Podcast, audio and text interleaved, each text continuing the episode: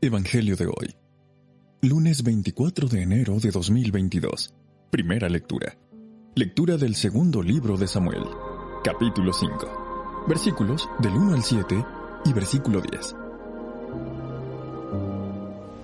En aquellos días, todas las tribus de Israel fueron a Hebrón a ver a David y le dijeron, Hueso tuyo y carne tuya somos. Ya hace tiempo, cuando todavía Saúl era nuestro rey, Eras tú quien dirigías las entradas y salidas de Israel.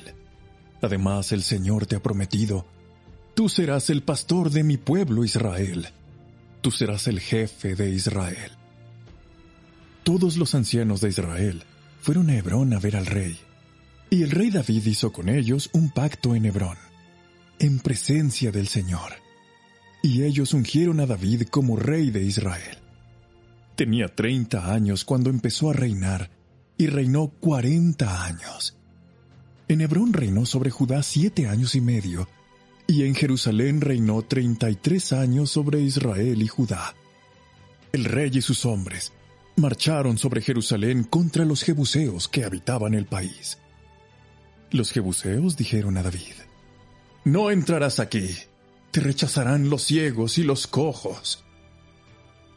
Era una manera de decir que David no entraría, pero David conquistó el Alcázar de Sión, o sea, la llamada ciudad de David. David iba creciendo en poderío y el Señor de los ejércitos estaba con él. Palabra de Dios. Te alabamos, Señor.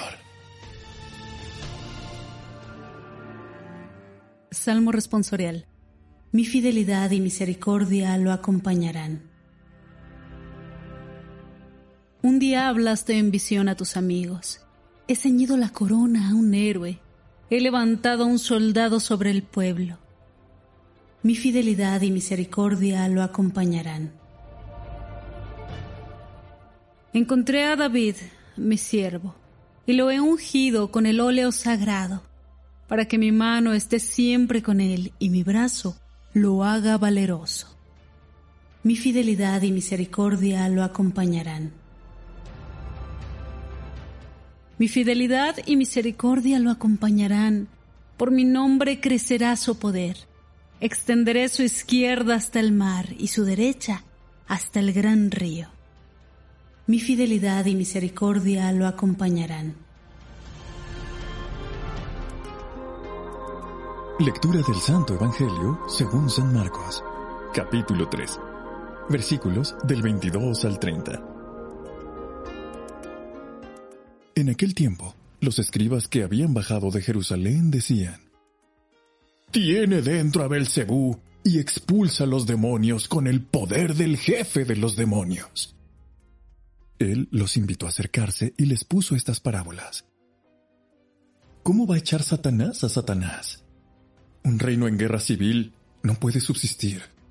Una familia dividida no puede subsistir. Si Satanás se revela contra sí mismo para hacerse la guerra, no puede subsistir. Está perdido. Nadie puede meterse en casa de un hombre forzudo para ramblar con su ajuar, si primero no lo ata. Entonces podrá ramblar con la casa. Creedme, todo se les podrá perdonar a los hombres, los pecados y cualquier blasfemia que digan. Pero el que blasfeme contra el Espíritu Santo no tendrá perdón jamás cargará con su pecado para siempre. Se refería a los que decían que tenía dentro un espíritu inmundo. Palabra del Señor. Gloria a ti, Señor Jesús. Gracias, Padre nuestro, por recordarnos la importancia de la unidad. Tú conoces nuestras limitaciones y nuestras miserias y sabes cuánta falta nos hace tu gracia para crecer en el amor y ser un factor de unidad en todas nuestras relaciones familiares y sociales. Concédenos tu luz en esta oración para que sea la caridad lo que mueva siempre a buscar una unión contigo y con los demás. Señor Jesús, ayúdanos a conocer, a vivir y a transmitir tu amor.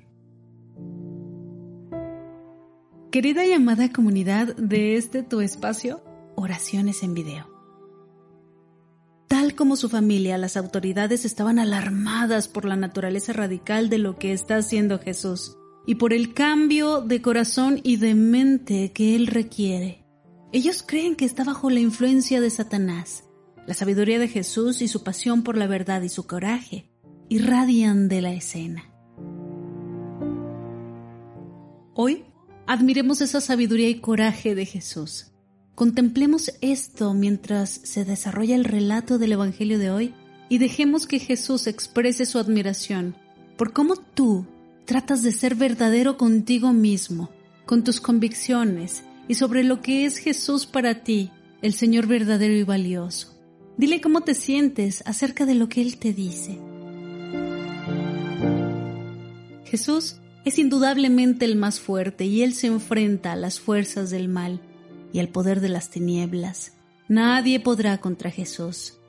Pero los escribas resisten el poder del Espíritu Santo y difunden historias maliciosas acerca de Él.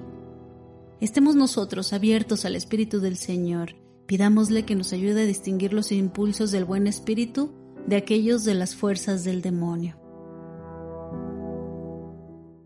Amados hermanitos, los niños que están aprendiendo a caminar se caen varias veces.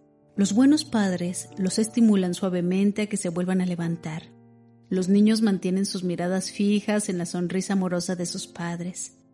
Solo un paso más. Tal como esos niños, recorremos nuestra vida. Nos caeremos varias veces antes de aprender a caminar en la otra vida. Esperemos caminar lo mejor posible en esta siguiendo a Cristo su sonrisa siempre estará ahí, sin importar lo grave de nuestras caídas. Nosotros vivimos y morimos en los brazos de nuestro Padre que nos ama y que nos perdona. El día que seamos conscientes que un inmenso amor siempre nos espera, es hacia el amor como nosotros caminaremos en nuestra vida. Incluso si nos caemos, caeremos en el amor. Sí, Padre, Llegamos a ti como unos niños pequeñitos para arrojarnos en tu amor, porque tu amor espera por nosotros. Nada que sea dividido podrá subsistir, ni nuestras creencias, ni nuestra iglesia, ni la persona misma interiormente. Nada puede subsistir en división. El pecado es el que divide, y la división hiere a la caridad y causa todavía más división. Los primeros creyentes nos dan ejemplo clarísimo de cómo vivir la unidad. Ellos superaron las barreras sociales, económicas y culturales. Oraban por los demás y se animaban unos a otros a perseverar en la fe en Jesucristo. Ayúdanos, Señor, a vivir así la caridad y no permitas que hiera nunca la unidad, que todas nuestras palabras y acciones sean para construir la caridad. Padre Santo, te damos gracias, Padre por habernos permitido llegar con vida el día de hoy y hasta este momento. Te damos gracias por el pan de cada día. Te pedimos, Padre, que con este Evangelio y el de todos los días nos permitas renacer como personas, como seres incorruptibles. Ayuda a todas las personas del mundo que en este momento elevan sus peticiones personales hacia ti. Oremos también para que nuestras súplicas lleguen a Él para que su bendición cubra completamente nuestras vidas. Él nos ha prometido que si guardamos sus mandamientos, nos bendecirá y nos protegerá siempre. Amén. En este canal, Oraciones en Video, nos alegra llevarte el Evangelio cada día. Nos esforzamos para llevarte audio y video de calidad, pues la palabra de Dios lo amerita. La enseñanza es el llamamiento más importante pues Evangelio quiere decir buenas noticias. Queremos seguir contando contigo. Te invitamos a suscribirte a nuestro canal y a compartir este video para que la palabra y las oraciones de Dios sigan llegando a muchos más hogares. Gracias.